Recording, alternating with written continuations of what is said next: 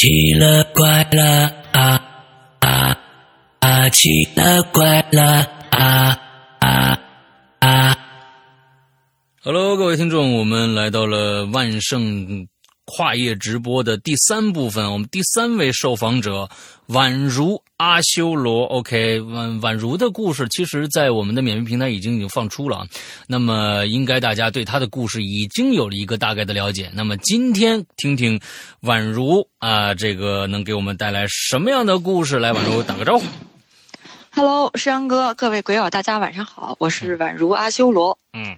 来吧，上次啊，上是这样的啊，上次非常有幸参加完了咱们这个奇了怪了，嗯，呃，距离今天大概过去一个多月的时间吧。OK，在这一个多月的时间里，我发现我自己经历一些稀奇古怪事件的这个频率是明显的增加了。哎，大家就是是不是周围的就是一些小生物就觉得，哟，你把我们故事说出去了，是不是有点不对呀？甚至给你开个玩笑呢？嗯，我觉得这个性质发生了变化了。哎，性质发生了变化。呃，这个故事的这些故事的性质发生了变化，嗯，就以至于让我觉得，嗯，这段时间我自己过得特别不真实，就有的时候我甚至就怀疑，就其实过去的这一个多月里，我是不是一直都是在梦里？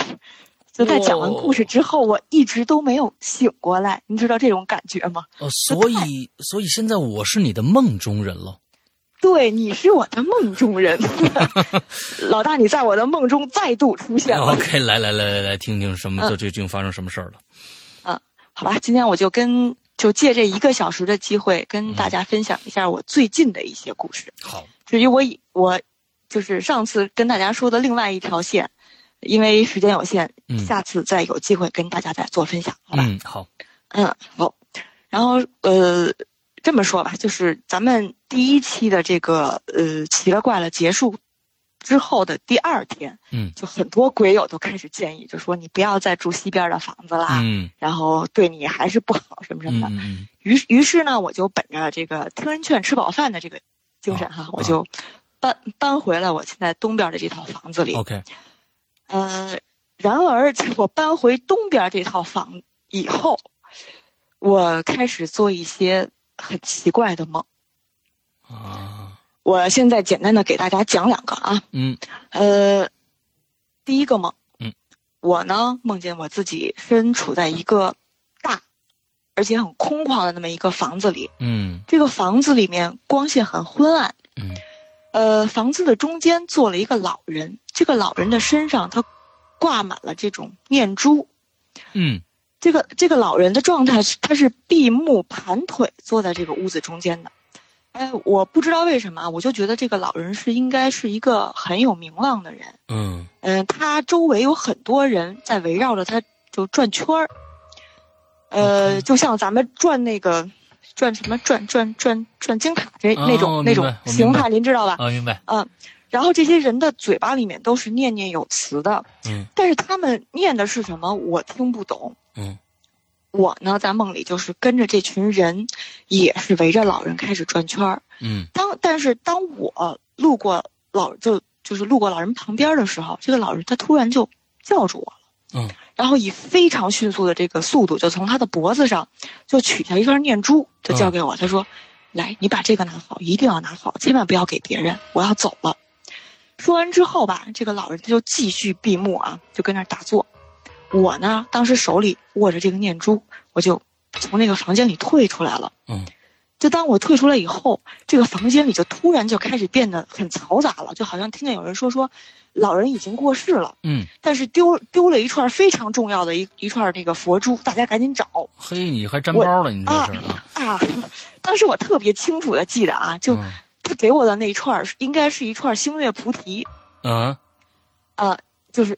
就是应该英子解制的这一串星月菩提的那本啊，星月菩提的一个念珠，而且这串珠子它应该是是就年代挺久远的，已经变成那种，呃淡淡的那种棕色。棕色，嗯，明白。对，当时我的内心活动是这样的，我这是完全属于是财迷心窍啊，就说，哎呀，这东西应该挺值钱的，对，我我我一定得说好，嗯，这说不定回头能卖一个好价钱呢。啊。然后我就不是我就退出来了吗？嗯，当我走到门口的时候，我就发现，就有一些人在门口在搭建灵堂，嗯。然后我就恍惚看见这个这灵堂外边不是有些时候会挂一些横幅嘛，什么谁谁谁谁什么永垂不朽啊什么之类就啊，对对对对对对，啊就就这种。啊。当时我我就特别清楚的就记得那个横幅上写的什么四世班禅之类的，就我就记住了四世班禅这四个字啊，别的我不记得了。我当时心里还想，啊，这老人还是个班禅什么的呀？啊那我这珠我这珠子是不是特别珍贵啊？嗯然后就在我这么思考的这个时候哈、就后边就又开始骚动了，就开始有人在里边咆哮，说这个念珠一定要找回来，一定要找回来，怎么怎么样。然后我当时的状态就像特工一样哈、我就穿过人群，然后一心想着我这珠子一定不能丢了。嗯，这个时候就后边就开始有人追过来了，而且离我越来越近，越来越近，就有一种紧迫感了。我当时就到了一种基本上已经无路可走的那么一个状态。嗯我就被逼到了一个角落里边，怎么办？嗯，当时我就只好把那串珠子给拆了，把这些珠子全都放进嘴里了。然后那你嘴还挺大的啊啊！对对对，我也想说，我不知道为什么都能飞进去啊。啊然后这这些人距离我就越来越近。嗯当时我看着这些人，你知道我干了一件什么事儿吗？嗯我就一颗一颗一颗把那些珠子全都咬碎、嚼烂，哎然后我咽下去了。这这卖不了钱了这个嗯对，当时我梦里，山哥你知道吗？就是吞咽这个珠子有非常这个明显的这种粗糙感，你知道吗？嗯嗯但是在我吞的这个过程中，我的内心是一片祥和的。当时我就说：“说，OK，他们现在跟我是一体的了，嗯你们谁都拿不走。啊想的是这事儿挺好对对 对，这是我第一个梦啊。嗯 OK 呃呃，不等等等等，第二就是就是啊就是就是、你你你你醒了以后啊，就没有跟嗯珠子就没有什么交集了，对吧？第反正是到现在为止，暂时跟珠子是没有什么交集的。啊，OK，好，嗯嗯好，我我们暂且说第二个梦啊。嗯第二个梦呢，我梦里梦见有一个跟我年纪相仿的一个女孩她找到我。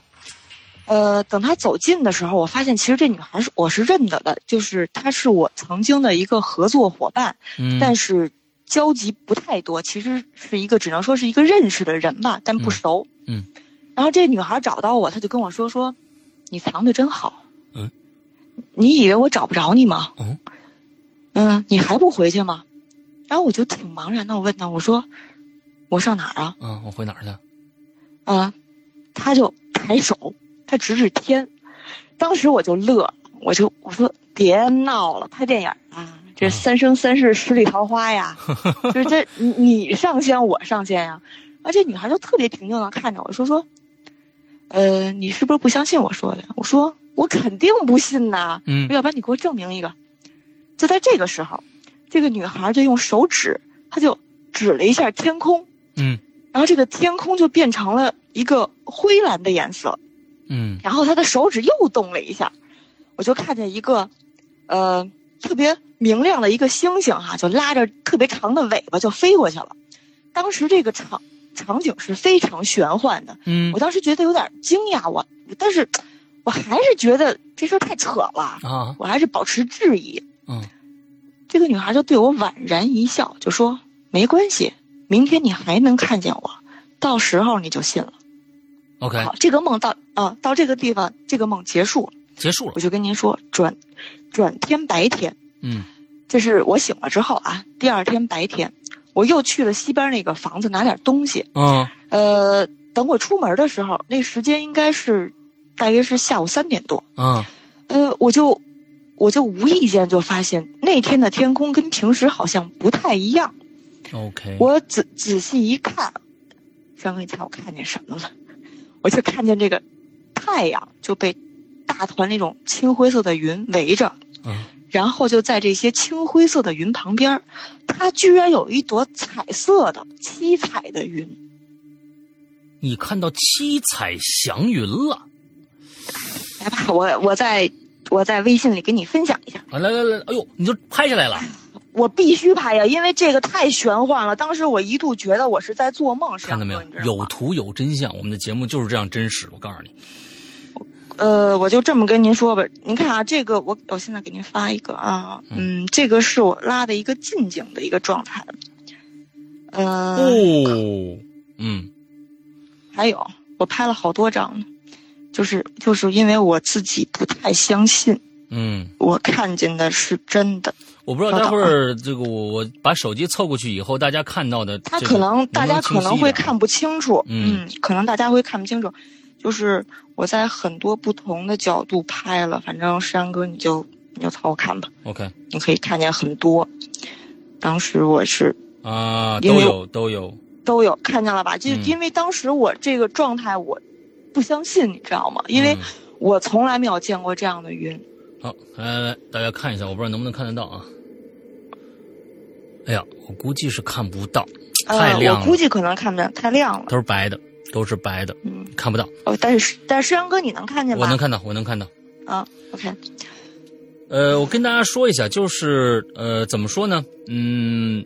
就是一大团的云的中间有一个跟太阳相类似的一个圆圆形的一个七彩的那么一片云，中间有点像光折射以后的彩虹的那个状态，哎，就是就是这么一个状态啊。好，我发发论坛是吧？发群里，发微信群，啊，这样子，这个是这样子啊，我那个龙玲。我把这张图现在发这三张图我发给你，之后你发到咱们的微博，啊，你你你你把它发到我们的微博去。之后这个大家现在如果想看的话，可以去微博看一下。好，我发第二张啊，你看咱们这都是实时的啊，咱们都是实时的。之后我发三张最有特点的吧，嗯，这张。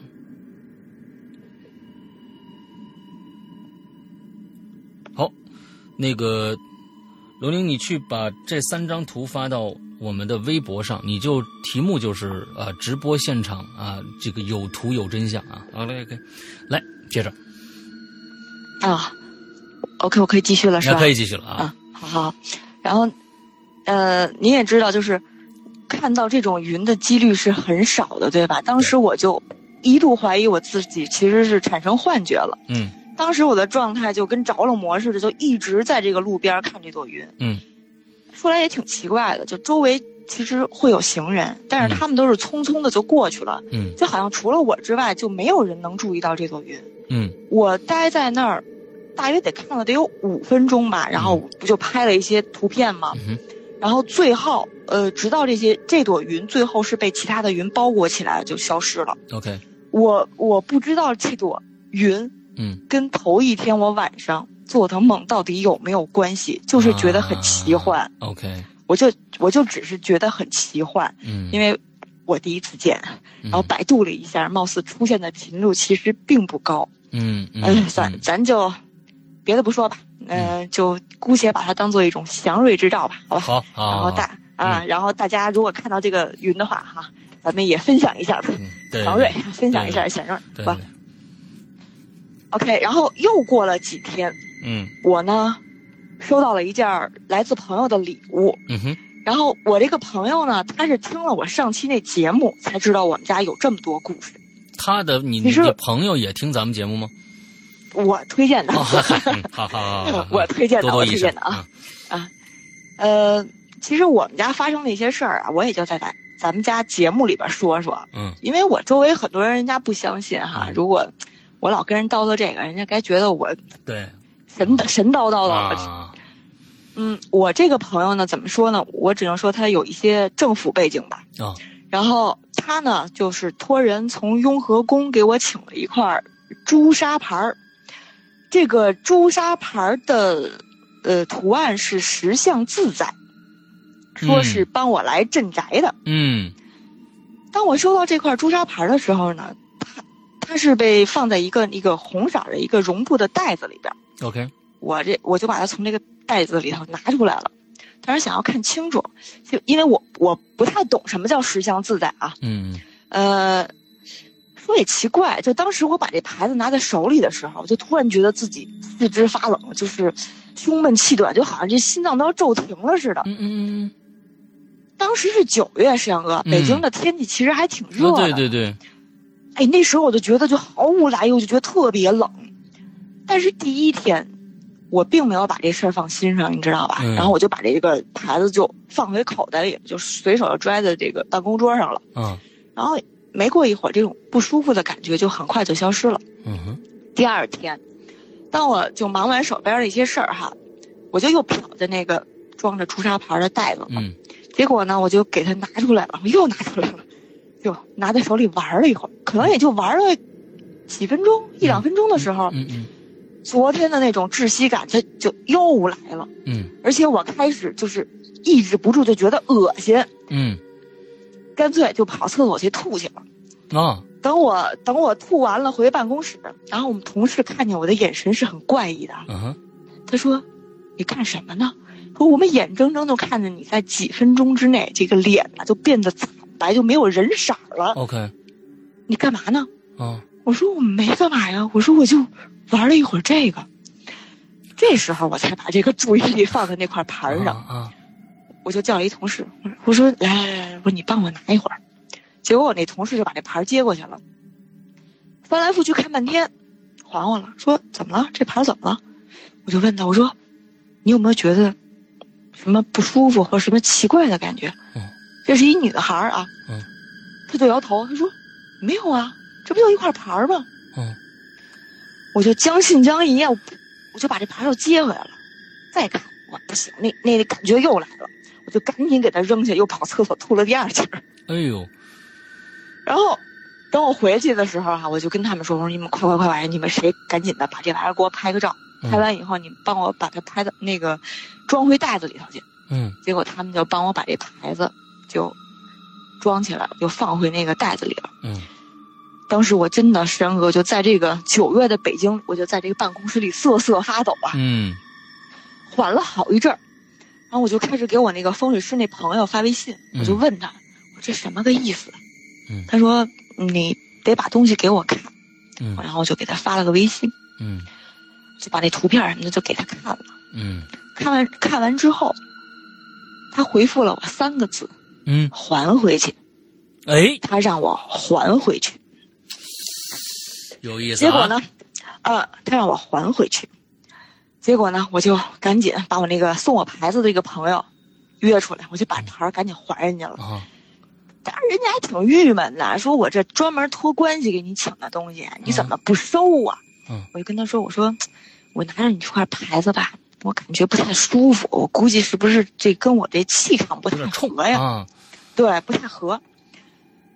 就过了几天，大哥又给我打电话说，我又请师傅给你请了一块更厉害 我天哪，好家伙。纯金的，啊！跟我说图案跟上回不一样，嗯。说什么这回是在雍和宫的某某店里头供了很长一段时间，哎呦。而且是哪个师傅开了光的。啊，我一听我就说，我就顿时我就给拒了。我说大哥别闹了，你这一块朱砂牌我都吐了，你再给我一块金呐，那不得要了亲命吗？嗯我这不作，还是不要作死了。啊，嗯，就至于为什么我会拿到那块牌子不舒服，嗯就是我那个风水师的朋友，他也没跟我细说，他只跟我说说退了就行了，你别瞎弄。嗯，嗯，然后这就是我这块牌子的故事，哎，就是这两天发生的。嗯，哎，然后其实这个，这个这个照片我是在呃二群里面发过，可能有些朋友是见过，就是就是雍和宫的那么一块朱砂牌。OK，嗯嗯、呃说起雍和宫，其实我是心存敬畏的啊，嗯，因为在北京这么多年，我好像只去过一次。嗯。那会儿刚到北京不久，嗯。我有一个同事，她的老公当年是得了特别重的病，我是嗯。陪着她去烧香的。嗯当时年轻，没有敬畏心，嗯。我就举着一把香，就吊儿郎当的在雍和宫里头晃悠，知道吗？当时我是忘了走在雍和宫的什么地儿了，呃，我就路过了，是一个缸啊，还是一个香炉？嗯具体什么我不太记得了。嗯。我就看见好多人不都往那里边扔那个硬币嘛，嗯。我就伸头一看，哇，去那里边厚厚的铺了满满都是硬币呀、嗯，当时我就推我那朋友，我就说，哎哎哎，你看这么这么些钱，我说反正这菩萨菩萨也使不上，这么扔了多可惜呀、哎呀我，说你说，你说，哎呀你说给我多好啊！嗯 当时啊，山哥，我那朋友正准备转身骂我，嗯，就但见我手里举着的那把香哈，齐刷刷的断了拦腰断了。哎呦，真是，当时我跟朋友都对望了一下，你知道吗？然后我们俩都呆了，就他他就踢我，胡说呀，啊，接着说呀，我看你还敢不敢胡说八道？哎，上哥当当时我就我就真的我就被惊惊住了，真的我就被惊住了。从此以后我就啊！对对对对从那个以后我就再也不敢胡说八道了。哎，就那从那以后就有了敬畏心了。就其实很多嗯事情，你可以不信，但是嗯你不可以这么不尊重。对对对吧对对对对，然后，毕竟咱们对这个世界的了解，其实远远没有我们以为的那么多。嗯所以这我觉得这个敬畏心还是很有必要的。嗯，OK，这就转眼就到了国庆。哎，国庆的时候，嗯，眼巴前一个月的呃、在国，庆假期，不就是前两天的事儿。嗯呃，国庆假期的后后半段吧，然后我跟一帮朋友，我们自驾就去那个漠河北极村那边玩去了。嗯，这一路向北，自驾，呀，自驾自驾，太累了啊，嗯不是我们享受这种，啊，就是呃完全没有章法，然后说哪儿停就哪儿停，说哪儿玩就哪儿玩的这种过程你知道吗？嗯。当时我们是一路向北，然后应该是途中就经过了一个那种俄罗斯民族那种民族村，您知道吧？嗯嗯嗯然后当晚我们住在了一个，就这种家庭旅馆，嗯就是一个农家院，说白了就是一个。然后那个旅馆的老板就跟我们说啊，说我们村儿啊后边那山上的风景不错，说有大片的白桦林，你们可以去那儿拍拍照。嗯。这个村子里有很多人都是俄罗斯族的人，，OK，他们呢是信仰东正教的。嗯嗯嗯，然后山顶上呢会有东正教的这个十字架，嗯。啊，第二第二天早上，我就裹着大棉袄，扛着相机，我就上山去拍风景了。那时候就是已经很冷了啊，那边儿就是国庆的时候，就、嗯那边儿已经很冷了，就远远的就看见山顶上就有一排的十字架。嗯东东正教的这个十字架就跟咱们平时看见的十字架是不太一样的，嗯，它那个形状吧，就有点像那个卡车的卡字，您知道吧？哦，它上上面有一横，然后下边还有那么一点儿，就那个那个形状。当时我看那个十字架上面，它，呃，还系了好多这种五颜六色那种布条。嗯，嗯，然后这个风吧一吹，这布条啊，这布条摇着还挺好看的哈。嗯当时我举着相机就开始拍，就在这个时候，我可能距离这个十字架大概一步两步的这个距离，嗯我就突然就感觉到一种就突如其来的这种头疼，脑袋就跟要炸开了似的。嗯嗯嗯，当时我就捂着脑袋就蹲下了，就其实我那帮朋友啊，他们没跟我在一起，他们在身后那一片那个白桦林里头拍林子呢。嗯当时我觉得我疼的就冷汗都出来，在这个时候我就突然听见耳边就有一个女人的声音，就说话特别急促的一个女人的声音就传过来了。等我抬头一看，就看见一个一个大妈嗯蹲，她蹲在我跟前儿，眼眼睛就是，她就死死的就这么盯着我。哎，说实话，我吓一跳啊，因为刚才我根本没有看见就有什么人从这个山底下走上来，你知道吗？他就好像就是凭空就从地底下长出来的似的。嗯。呃，这个大妈我看不出来她有多大年纪，就是脸上很多皱纹，嗯。但是她是那种高鼻梁、深眼，我就明显不是汉族人。嗯。然后这个大妈的表情很激动，就哒哒哒哒跟我说，就喋喋不休的跟我说什么，但是我听不懂，听不懂，听不懂。他上来推我，你知道吗？他看我听不懂啊，他上来就推我，然后跟我挥手，好像那意思就是应该让我赶紧走。啊呃，我就很尴尬，因为我这个出去这么多回，从来没人让人轰过，你知道吧？嗯然后就就就当我就准准备转身走的时候，这突然他他又这个老大妈，他又突然把我抓住了，然后他就塞给我一条黄色的这个就布条，就他们系在那个十字架上的那种。他他塞了一个条给我，然后他又挥手，他又轰我，然后我就非常尴尬嘛，我就去转身就去白桦林里面找我那帮朋友。嗯等我走到这个林子的时候，就发现我这头其实已经不疼了，在这个时候头已经不疼了。他他们看见我就就还问我呢，说：“哎，十字架里边这出片嘛，就是拍出来好不好看？”嗯我说：“我说挺好的，就刚才一大妈轰我，不知道是不是人家有什么讲究，说不让拍呀。”嗯然后他们说哪儿什么大妈，我们找他聊聊呗。我就转身给他们指，结果哪儿还有什么大妈？嗯没人。我当时我就恍惚了，我说大白天嗯我就幻觉了。嗯哼然后后来他们被嘲笑，就是我被嘲笑了一阵之后，我们就回旅馆去了。嗯当时啊回去之后，我就问那个旅馆的老板，我说我说哎我说那个老板您这儿，呃这山上那十字架是不是有什么讲究啊？是不是不能够靠近拍照什么的哈？嗯嗯他老老老板就跟我说说没有啊，就说每天我们这儿好多旅游的人呢都拍，没有什么特别讲究。说哎，刚才我在那儿有一个不会说汉语的一大妈轰我，然后当然后那个老板就瞥了我一眼，就说说这年月都会说汉语，哪会有什么不会说汉语的呀？嗯反正这这我就啊，这就这么着吧。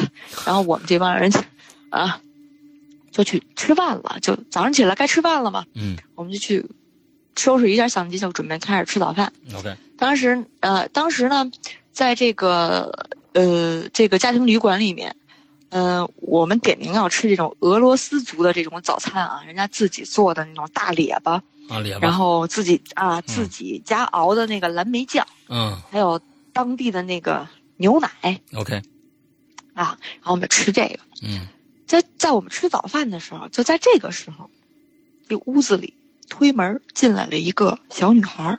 嗯这个女这个女孩儿可能十来岁吧，就可能十一二、十二三。嗯呃这个我我看人不太准啊，就大概齐吧，就这么、这么大。这个女孩儿很明显，她也是有这种俄罗斯族血统，就长得跟咱们就是五官这个轮廓是不太一样的。嗯姑娘长得很好看，大眼睛高鼻梁儿的，但是这姑娘给我的感觉就是她有点不太正常，因为她看人的眼神是很呆滞的，嗯然后头头发有点乱，然后她身上呢就是就是胡乱的裹着一件棉袄吧。嗯这个女孩儿走进屋以后，就很安静，就在对面我们对面的那一桌就坐下来了。嗯然后当时老板嘛，他这种家庭旅馆，他就把这个饭什么的给我们上上完了之后，人家就走了，人上另外一间屋了，就前台待着去了。嗯我们就在这个饭厅里面吃饭。这个女孩坐在我们对面，就开始直勾勾的就看着我们吃早饭。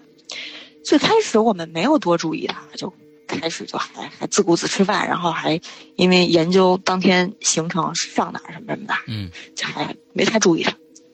就当我吃的差不多的时候哈、我就抬眼看见那姑娘，那姑娘就一直就盯着我手里这列巴，嗯然后她的手就一直不停的在自己的这个嘴上、嘴唇上，你知道吧？她就不停的这么摸。嗯哎，我我当时就想，我说，哎呀，这姑娘是不是饿呀？嗯要不然我给她也来一份吧。然后我就跑前台就找那个老板，我说，我说那个大爷，您再给我来一个人的早饭吧。这大爷还挺实诚的，说说，哎，你们不六个人吗？说我们这儿这个早餐是可以就是无限续的，就不用再另外加一份儿钱。嗯不够吃我可以再加。嗯我跟他说，我说那边来一姑娘，看着怪可怜的哈。我说要我想给她点一份儿。而这个时候老板就觉得很奇怪，他就说说，我们家就是住我们家的这个客人，因为你也知道这农家院也没有几间房嘛，嗯说别的客人都走了，一大早就你们拍片儿，你们耽搁了，就剩你们了。嗯，这哪有什么姑娘啊？结果不是，他就跟我去饭厅看呗。还没走到饭厅，就听到那边一阵骚动，我就看见我那帮朋友就从就是慌慌慌张张就从那个饭厅里就出来了。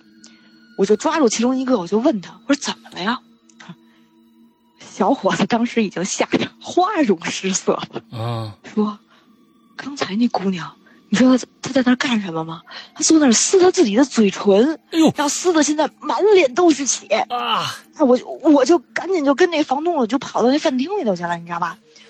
上哥当时我都惊呆了。嗯，这天太干了，你这这这这就四你四嘴唇，你听我说呀啊他面无表情的那么坐着，当时嘴唇上已经是血肉模糊的了。因为你也知道，这不天干嘛，啊撕那死皮嘛，啊但是他撕死皮的同时，就等于是把肉都带上了。哎你你知道那意思吧？啊这还不是最可怕的，你知道吗，沈阳哥？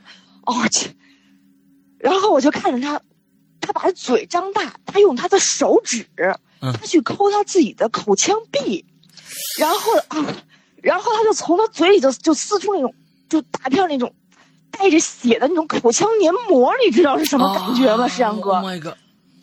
当时我就有一种，我去，我他妈一定不是真的，这绝对是我在做梦。我就有一种那种看 B 级恐怖片那种既视感，你知道吗的，？对的，就是这种感觉。我就是啊，当时我都吓得我都说不出话来了。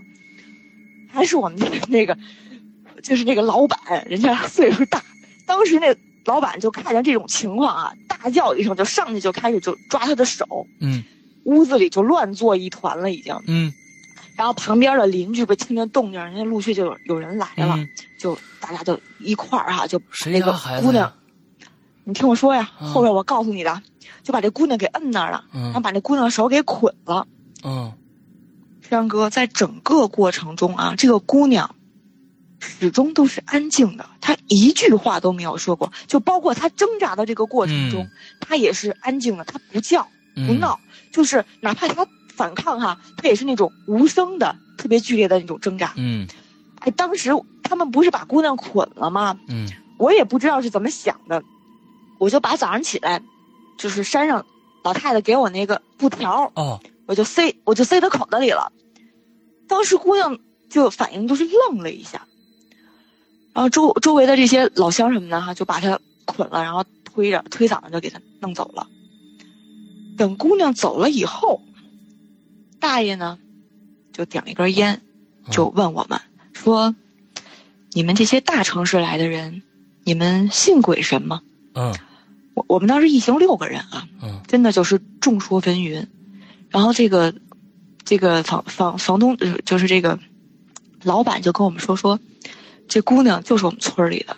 嗯，在夏天之前，这个姑娘还是好好的，就是爱说爱笑，就就挺好的那么一个姑娘，就可招人喜欢了。嗯就是在今年夏天的时候，这姑娘去林子，他们后边不好多树林吗？嗯林子里边就采了一次蘑菇，然后这个姑娘丢了一个晚上，就一个晚上没有没有回家。，OK，等再找回来的时候，就变成现在这个样子了，就是不说话，哇然后动动不动就有自残的这种形象，就是这种这种这种事情发生。啊然后呢，家里呢就带着去医院，就各种检查，家里就这么一个呀，嗯说不出来得什么病了，就只能说给关着，然后找人看着什么什么的。嗯今儿今儿应该是家里头来客没留神，他跑出来了。嗯然后然后这大爷说说，哎，我觉得吧，这种病其实还是应该找个师傅给看看，嗯许是在林子里遇见什么了哈。嗯我我们也跟他们家人说过，但是人家家人不信，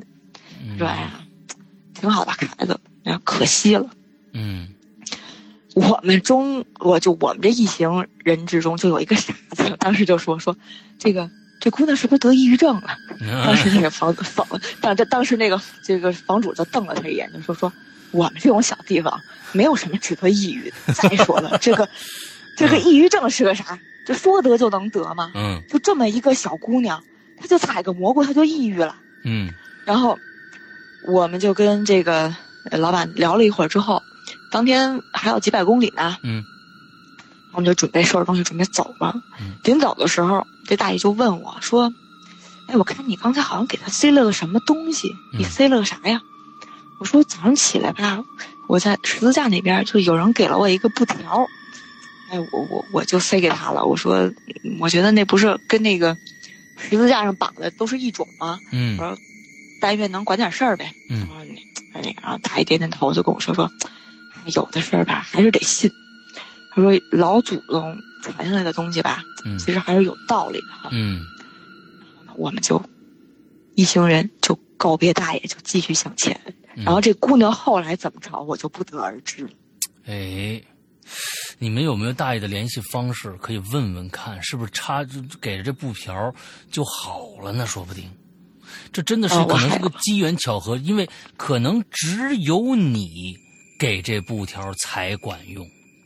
你说不定你救那姑娘哇塞，那我这个是吧？我一顿时我这层面要升升高了一层。啊！对对对，这这这个还真还真没有没有没有想过去跟大爷联系。哎，嗯回头可以试试试试看问问试看试试看，嗯回头可以。嗯然后这是在同一天啊，我们接着往北开。嗯，呃，我们这一一路基本上都是在就是大兴安岭嘛，嗯，这个林都是在这个大兴安岭的这个林区里边穿。嗯嗯然后一路上我就看见好多就是挂着那种嗯牌子，什么写着什么巡路基地呀，什么什么巡路部落呀。嗯嗯啊，嗯然后呢，我这又又一时兴起，我就组织大家一起就去一个这个巡路基地去看大鹿去。哎，OK，然后这个基地呢，它是坐落在一个山脚底下吧，嗯那里头有驯鹿，然后有梅花鹿，嗯有羊，嗯，还有兔子麋鹿，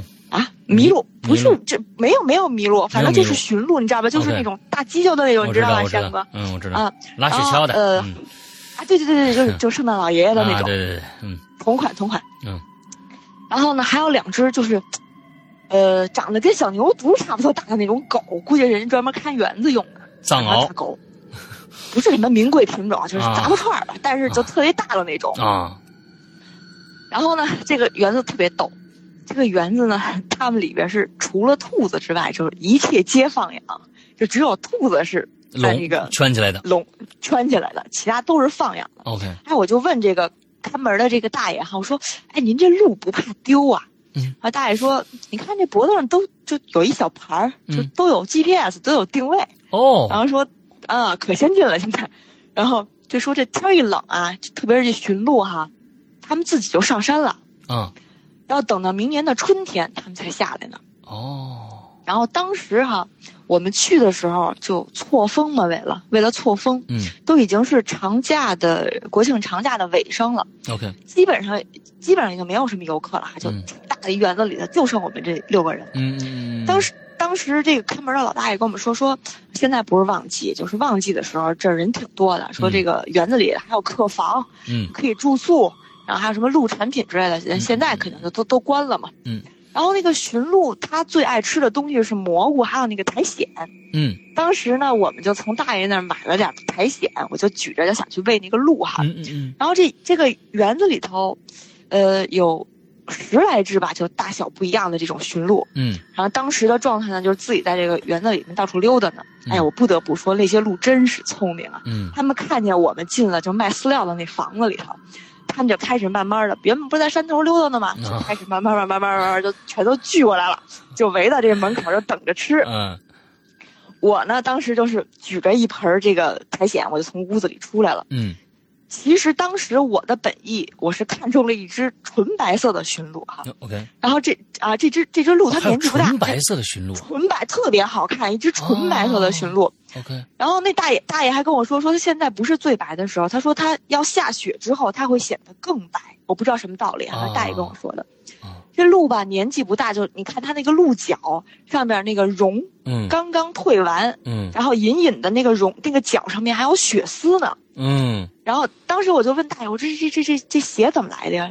大爷说他们就生长的这个过程，它这个脚要长，他们有的时候会痒，他们会在树上自己蹭抗，，嗯啊、也也有可能是就跟别的鹿打架打嗯出来的。嗯嗯嗯 我呢就是看上了这只白色的小鹿，我就想过去喂它，嗯呃，结果没有想到，等我一出门结果这群鹿的鹿王就顶着他那个凶悍的大犄角，朝着我就过来了。哎呦，这只鹿据说应该有六岁了吧？嗯 frank 哥，你你知道这个圣诞老人同款的这个啊，这个鹿的脚有多非常的凶悍吗？大啊，非常的大，嗯这玩意儿，这大脚给我来一下，我估计当时我顿时就给我穿了创，你知道吗？啊就吓得我呀，我就端着我的苔藓，满山遍野的被他撵着跑啊。嗯然后看门一大爷就在后边说：“说你别跑啊，你怎么跑得过他呀嗯？”然后我就说：“你是不是要吃东西？”我就赶紧把一个手里那盆儿那个苔藓全都给他了。嗯结果这老先生吃完了之后，他继续撵我哎，当时我就慌了呀。嗯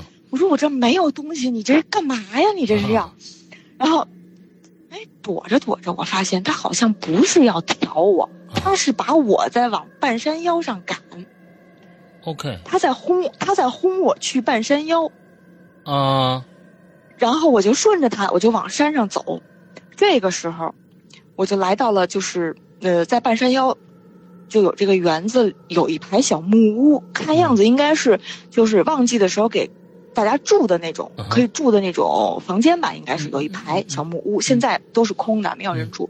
嗯，就走到这儿的时候，我就突然闻见了一种特别特别浓厚的一种香火的味道，就是寺庙里的那种味道，OK，而且而且有人在念经的声音。哎，我当时觉得特别奇怪，嗯这地儿怎么会有人在念经啊？嗯哼，我就循声找过去，就在这个路场的这个客房中间，它居然有一个房间是作为了一个专门的香堂，对神龛，然后神龛上面供着一个我不认得的神像。OK，当时我回头看那条路，那个路就站在不远的地方，就这么看着我，就好像他的使命就把我轰到那儿去。我就站在这个门口上，哥，你知道吗？那一刻我就恍惚了，我就当时的唯一的觉得就感觉就是说，哎呀，这个香的味道可真好闻呐、嗯就人就跟着了迷似的，就坐在这个佛龛门口。嗯，我就开始听里边放经文，嗯再往后这记忆就是一片空白了。我就记得这个经文里边有一句是什么“如露亦如电”，什么“应作如是观”。这句话哈、就反复在我脑子里面就过过过过过，就像复读似的，你知道吗？嗯嗯后后来我一查才知道，原来那个是《金刚经》里边的一句。嗯我应该是在这个他他这个经文实际上是放的录音，嗯应该是那种复读机放的录音的那种。嗯嗯然后，呃，我应该是在经文读完的时候醒过来的。当时我还有点恍惚，我说：“哎哎，我在干什么？”你你你所谓的恍惚，就是就是是彻彻底失去意识吗？对，就是我脑子里面就只有那两句诗啊。在不停的这个在重复，你知道吗？石阳哥是那种状态。然后别的，然后就还有一种就是你的嗅觉会闻见嗯。香、香的味道，嗯。然后你会觉得这个香让你觉得特别舒服，嗯然后特别好闻，嗯就我就在那儿坐，嗯坐了多长时间我也不知道，当时就醒过来的时候，觉得很恍惚，哎，我在这儿干什么呀？我待多久了呀？嗯不知道。等我你们那帮醒过来朋友去哪儿了？玩路啊，还用问吗？还用问吗，哥？这玩这这这路去了朋朋友也靠不住啊！你这被赶上去了，没人没人跟。嗯，我跟你说，我觉得我那那个早上起来要死的那十字架那儿，我觉得都他们都不一定啊、半天就找。不着你啊！嗯对对对，因为我们经常都是嘛，比如各拍各的嘛，然后经常都是很长时间了，哎，谁谁谁呢？怎么还没回来呢？嗯要不然找一找吧，啊这种状态。，OK，嗯，OK，我接着说啊嗯，就等我醒过来的时候，我吓一跳，就看见离我不远处哈、就那两头长得跟牛差不多大的两条大狗，嗯就在我不远处就这么趴着。嗯其中有一只看见我动了，它立马就起来了。嗯哎，我特害怕，你知道吗？我就怕它咬我呀。嗯结果山哥，他居然走到我的跟前，然后扑通一下它就倒下了，然后把它的肚皮翻给我，让我摸他。哦，哇，那是我非去，我常信任我，真是对呀，我真的有点受宠若惊啊，山哥，啊你知道这个？非常信任的一个状态，对呀，这个狗的这个肚皮是不可能随意给这种陌生人摸的，对吧？？对，然后，而且在我后来，我不就下去找他们去了嘛？嗯我不能老跟这儿待着呀。嗯然后在这个我在路场的这个期间哈，我走到哪儿，这两只狗就跟我到哪儿。然后我临走的时候，我真是无以为报啊！我就把我车里什么火腿肠啊、什么午餐肉啊什么的，我都给他们。嗯嗯嗯 然后临走的时候，我就问那个就开园的那大爷，我说：“哎，您这怎么还有一佛堂啊？”嗯不是，这就路场里头有佛堂，我觉得还是挺奇怪的哈。嗯嗯然后他大爷就就觉得就有点觉得好像我们少见多怪那个劲儿了哈，他就说、我们这是在山脚底下，是靠山吃嗯饭的，啊，这个供，个山啊，供个山神是很正常的。嗯他说，但是你怎么跑那儿去了呢？他问我，嗯他说那地儿挺偏，你怎么跑那儿去了？我说你们家大路撵我过去的，然后大爷就乐。说嗨，看来你还是有缘，我就没有见他撵过别的人过去。嗯，至于这个路为什么选中了我，让我过去哎听《金刚经》，我也不知道了。哎，我是觉得。你真给前面那大爷打个电话，说明你那黄布条啊，真救了一孩子的命。我跟你说，真说不定。但愿吧，嗯我真是但愿吧。嗯嗯嗯嗯，我回头我联系一下。是是，然后有什么有什么故事接下去的故事，我就反馈给给您，好吧？我是觉得，问问你看啊，你嗯你你你住那房子，你没事儿是吧？完了嗯之后呢对，完了之后你你那后面那那那大师朋友又跟你说了说这个为什么没事儿我是觉得这个这是不是这证明你看你的小动物对你都你看那么大俩狗，那肯定是看院子的，无疑是看院子的。那嗯。对你有这么大高的信任度，而且他还带你去佛堂，好家伙，我就觉得挺奇葩的这故事。不。容易。嗯，就这，真是所以说我刚才就跟您说的那个，就为什么我就一直觉得好像我在做梦，我觉得好像这一切都特别不真实，真的嗯。特别不真实，嗯。就好像就真的就像在做梦一样，就一、一场长长长的梦一直没有醒，嗯。嗯，然后哎，就到了这次旅行的最后一个小彩蛋了。好，小彩蛋。嗯，然后趁着这次旅行哈，我呢就顺便拜访了几个就在东北那边的客户。嗯，结果有有一天就被因为我前面有些事儿耽误了哈，嗯我就跟那个朋友就得开夜里开夜路，就嗯赶夜路嘛。嗯当时已经是凌晨十二点多了，就高速上几乎都已经没有什么车了。嗯哼，我当时就有点就是有点想睡的状态了。突然我就看见一道特别明亮的火光，就以一种非常快的速度从天上唰的一下就滑下来了，哦，然后在靠近地面的地方轰的一下就炸开了。就那一刻，石阳哥，你知道吗？真的是把这个天空都映的就真是亮如白昼那种状态，你知道吗陨？石吗？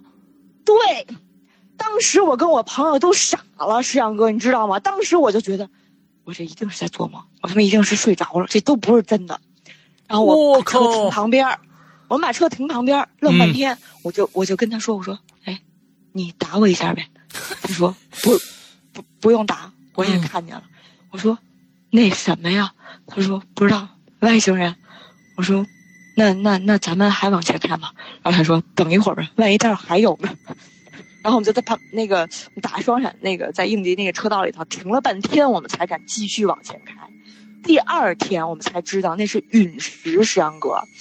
我当时就说：“你说怎么那么巧，这陨石坠落都能让我赶上现场直播的？我跟你说，你们你说我这是你们在天上看流星都不一定能有机会，这你们遇到一陨石的机几率有多啊小？真是，所以说呀，山哥，你说，我就当时我就说，这都能让我赶上，这什么情况啊？啊，你知道这陨石多难才能看过看上一回吗？这其实真的是，就是像一个火球似的，歘就过去了，然后砰的一下就爆了。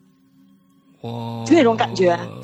所以，所以你们昨天，那你第二天是怎么知道这是陨石的？有报道吗？有报道啊，你现在可以搜，是在吉林那一带哎呦有一个陨陨石，你现在在百度上可以搜得到的 OK，我天，嗯那就被你们赶上了。啊，居然就是就居然也能让让我赶上。这你要当时要是能去过到附近能拍一照片我天，那咱们这微博又炸了。我跟你说，别呀哥，我当时都快睡着了，我感觉就是被他啊给炸醒了，哎呦我天哪，你这这经历真的是牛逼，嗯，可以吧？可以的。可以的然后原本吧，我就以为这以上这些经历已经够奇幻的了吧？嗯，我我我觉得我特别需要时间好好消化一下嗯，哎，没有想到等我回了北京以后，还有更热闹的等着我牛。逼，来，上上周，嗯我我呢参加了一个朋友的聚会啊，嗯。他呢等于是弄新弄了一工作室，嗯他这他这个工作室呢有一个独立的小院儿，嗯。然后院儿院儿里环境特别好，然后还种着花儿种草，还有什么枣树、柿子树，哎，反正特好的一小院儿。嗯。当天晚上参加聚会的一共是八个人，都是我们过去那个设计公司的同事啊。嗯嗯嗯，虽然说早就不在一块儿工作，但私交都挺好的，就是那种经常有事没事聚聚的那种。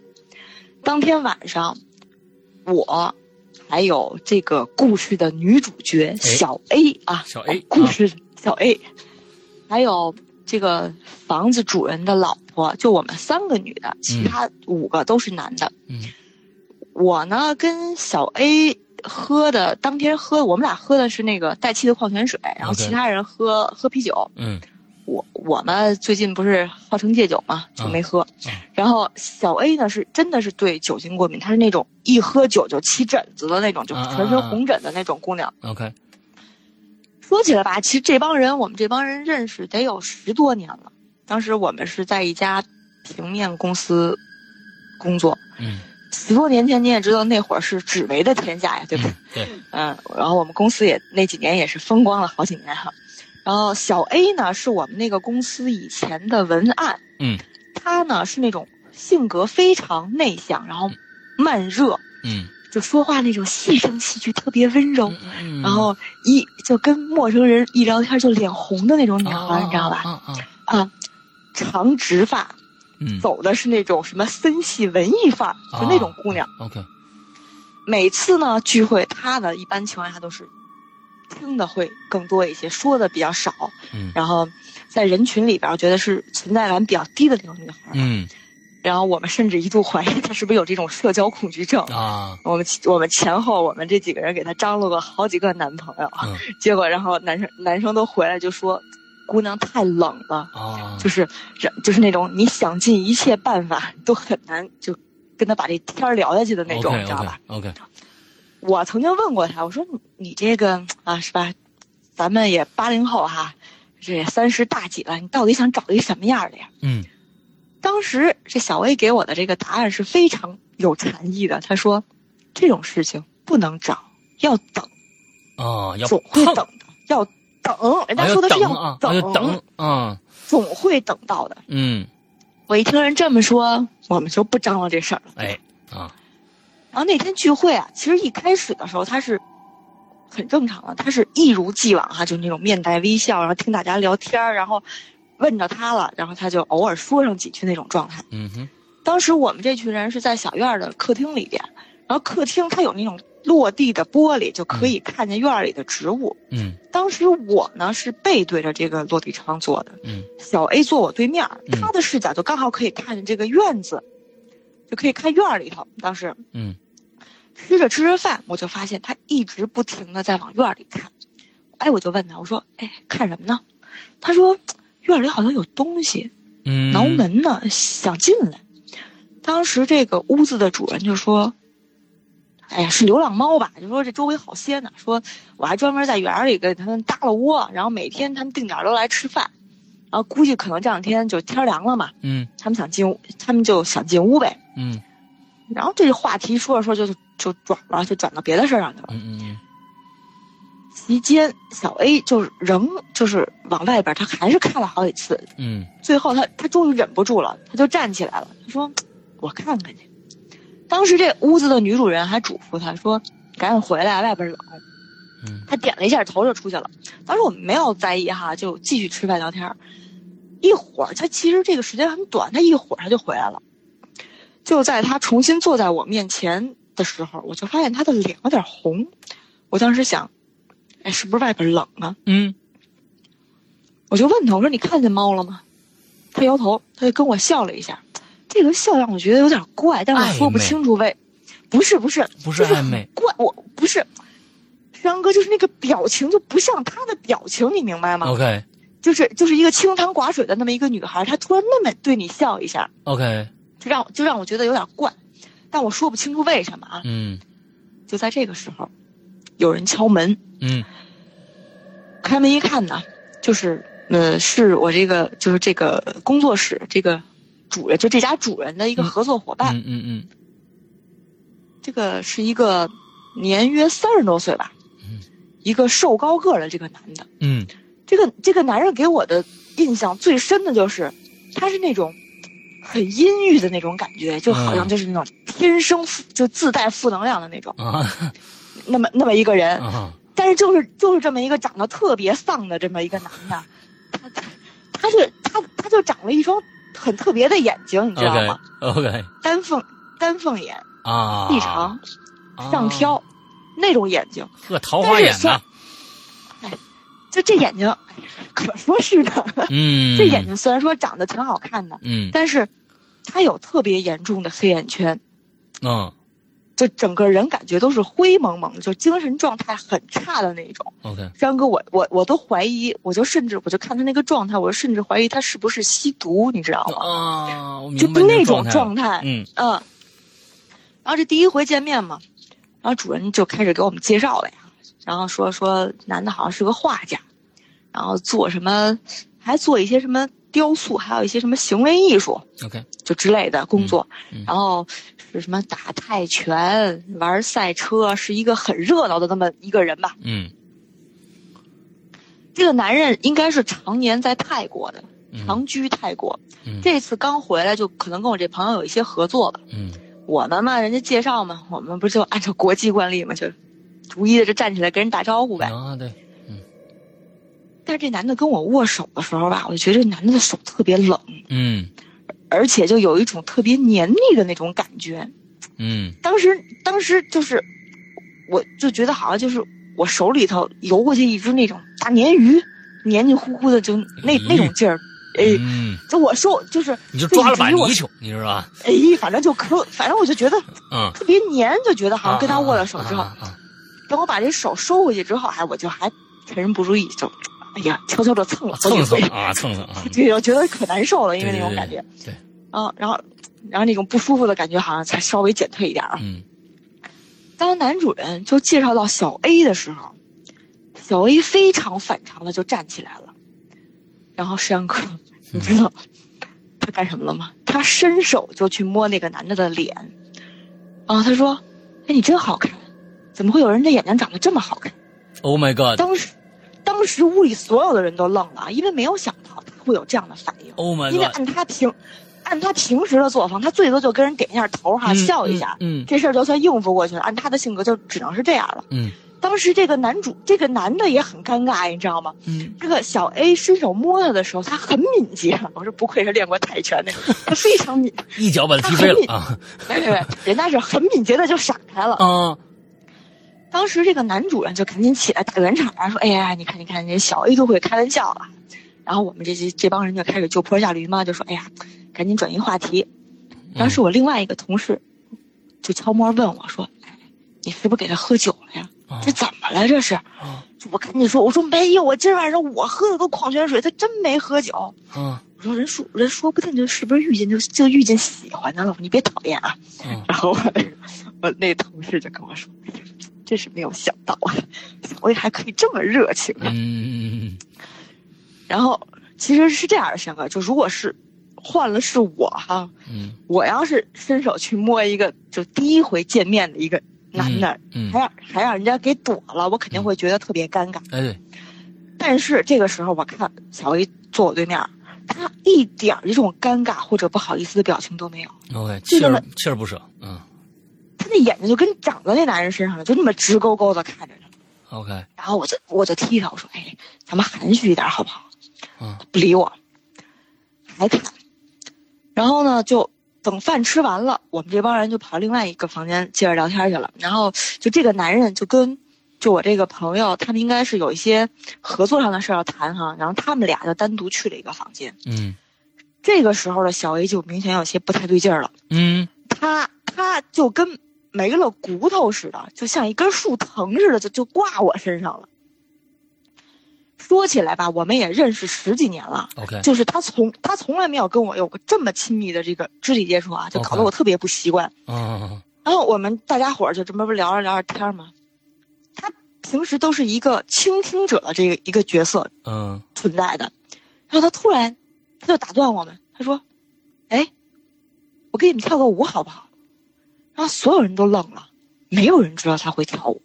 就以前我我们去新疆餐厅吃饭的时候，就不有的时候会遇到那种有歌舞表演的，嗯然后人家会邀请互动，嗯他是那种宁死不从的那种，你知道吗说着说着，然后他就开始自顾自，他就开始跳起来了啊！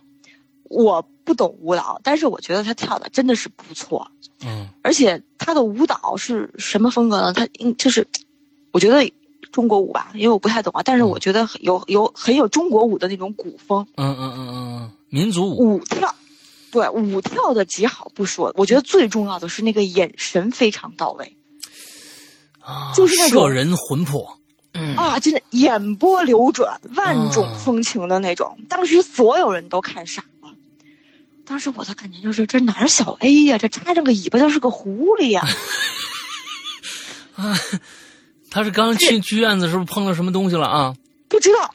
嗯我我我觉得这个女人的外貌，可能你靠化个妆什么的哈，嗯嗯嗯嗯就是可以可能在短时间之内就特别快的会有改变。嗯，但是杨哥，你知道这种这种神态，这种、嗯这种妩媚，嗯，你是一时半会儿你学不出来、啊装不出来的呀，对？吧？当然当然啊，这是骨子里的东西。对，骨子里的东西你是出不来的。嗯然后他就开始，他一个人跳着不过瘾，他开始拉着我们一起跳。啊鉴于咱们这个听众里面有一些这个未成年的小朋友哈，嗯这具体过程我就不形容了。嗯，反正我就跟你这么说吧，他搞到那几个男的，脸都红了，就是这个状态。等这个啊房子的主人跟那个丹凤眼的那个男的谈完事儿，他们从房间出来，结果小 A 上去就跟那男的说说，真可惜，刚才我跳舞你错过了。说着说着，他又上手去摸人家，哎，给我吓得我一把就给他抓着了。嗯结果小 A 反手就给我甩开了，我真没想到他力气那么大，就我差点给我甩一跟头。嗯，然后然后他又去摸那个男的，然后这个男的就躲他，在这个男人躲他的这个纠缠的这个过程之中，嗯我就看到有一个什么东西从这个男人的衣服里边掉出来了，，OK，没看，貌似是一块佛牌儿。这个男人非常紧张，就赶紧就蹲下去把这个佛牌捡起来了。OK，然后起身就要走。其实当时那个主人的原意是想留他再聊会儿哈，嗯嗯结果现在这个事情搞成这样也很尴尬嘛。嗯这个主人就赶紧送人出门了。当时呢，小 A 就让我们摁在沙发上了呀，他的脸上就一直保持一个特别诡异的这种微笑的状态。当时，我就警告他，我说你别闹啊，别闹啊，你坐着啊，我拿包去，我现在我送你回家去。嗯等我拿了外套，拿了包回去，再看，小 A 不见了。他们就问我，我说谁看见小 A 了？哪儿去了？然后他们说，会不会走了呀？是不是追那男的去了？我说不能吧，我说嗯我说这他那衣服、外套什么包啊、鞋都还在那儿呢，嗯那是不是去院里了？然后我就跟那个这房子的女主人，嗯我们俩就上院儿里找她去了，嗯找一圈儿没人。哎，奇怪，我们当时想，我说上哪儿去了？这是。突然，我就听着这女主人一声怪叫啊，这本来这挺好看的脸，这五官都扭曲了。我就顺，我就顺着那惊恐的小眼神儿望过去，当时山哥，我的头发都立了。小 A 光着脚，像一只鸟一样，它蹲在房子的屋顶儿。哎呦，这个太恐怖了。然后他的身体是那种前后前后就轻微的摇晃的那种状态，你知道吗？这个时候，他是一种俯视，他不站在房顶上吗？嗯他是一种俯视的角度看我们。石阳哥，长直发俯视，那就意味着这个头发散，着的遮住了一半的脸，然后他的眼睛是透过这些长直发的空隙，就这么死死的盯着我们。你知道，你想象一下这个场景。我去，啊！当时就屋里人都听见惨叫了呀，就赶紧都出来了呀。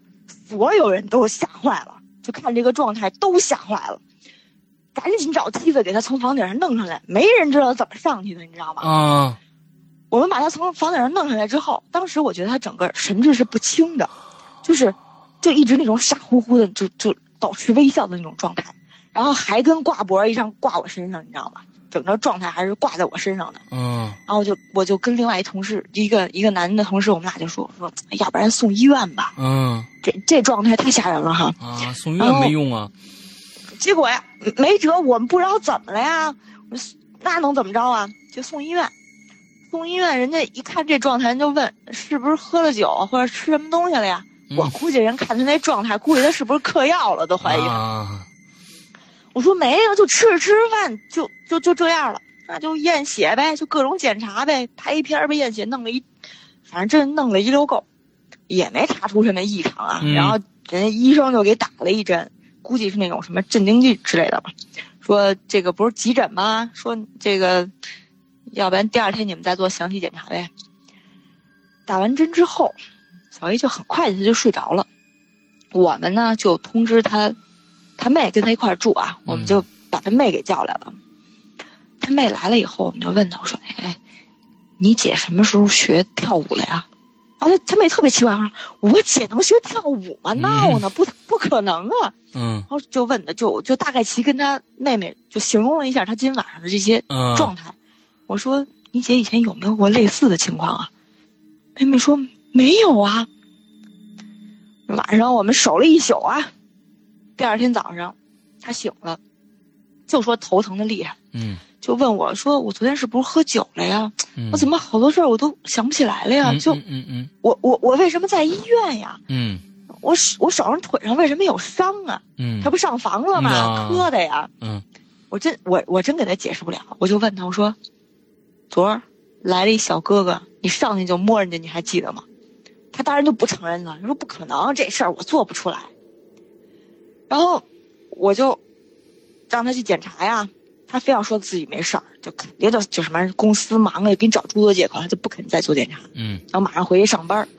我呢就看他这个神色无异吧，嗯精神状态也算正常，我就说，哎呀，要不然就上让他上班去吧。嗯当天好像没有什么奇怪的事儿发生。第二，呃，就等于是又过了一天，等于第三天了。这会儿，那天晚上我们聚会那帮人里头就有一个是专门做视频的，拍视频的。嗯然后他就 那天晚上我们聚会，他就拍了好多视频，然后最后哦剪了一个小片儿，你知道吧？他剪成了哦做成了一个小片儿，就发朋友圈了。哦当然了，就小 A 晚上跳舞的那段，肯定是作为重点记录啊，对吧？嗯嗯结果他这朋友圈一发，一会儿功夫，小薇就给我打电话过来了，声音就是电话里边他跟我说话，声音都变了，说这跳舞的这女的是谁呀、我说你呀、哎，当时他状态是歇斯底里的啊，在电话里就跟我嚷，我说那不是我，那肯定不是我，那绝对不是我，我就赶紧安慰他说啊，没事没事没事没事，不是你就不是你吧，嗯嗯就赶紧给那朋友打电话说，赶紧给我删了，把那那视频删了啊，嗯。然后那个我说小薇有点不太对，我说你赶紧把视频给我删了。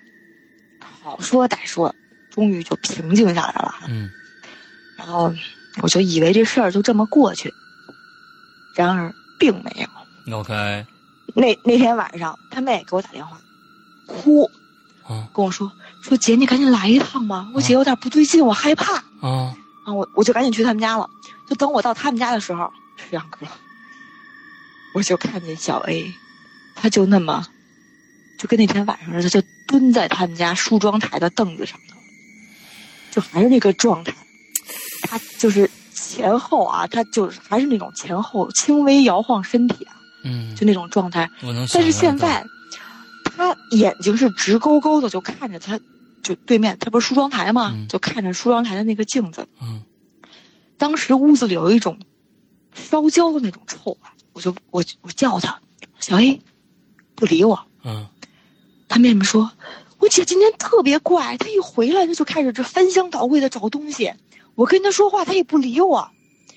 我说找什么呀？她说，她找她自己的头发，就是她不是长直发吗？石阳哥，嗯嗯嗯她她找她自己掉的头发，床上，什么洗手间，就能找到这种长直发，她自己的头发她全都捡起来了。